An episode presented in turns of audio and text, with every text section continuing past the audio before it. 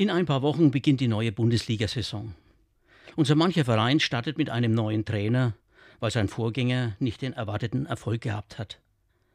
Manchmal steht in der Zeitung, man habe ihn in die Wüste geschickt und zum Sündenbock gestempelt. Nur wenige werden wissen, dass sich hinter dieser Beschreibung ein Brauch des alten Israel verbirgt.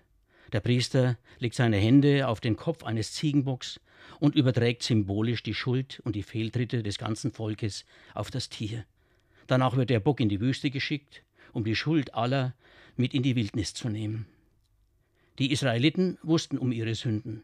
Wenn dagegen heute ein Verein einen Trainer in die Wüste schickt, macht er sich selten klar, dass viele für die Probleme des Vereins verantwortlich sind.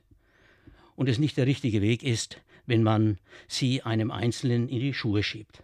Nicht nur im Sport, auch in der Politik, Wirtschaft, in der Schule und in der Familie sucht man Sündenböcke. Denn wenn einer an allem schuld ist, entbindet das den anderen von der Notwendigkeit, die Schuldfrage an die eigene Adresse zu richten. Ob sich damit wirklich Probleme lösen lassen, das können wir uns selbst beantworten.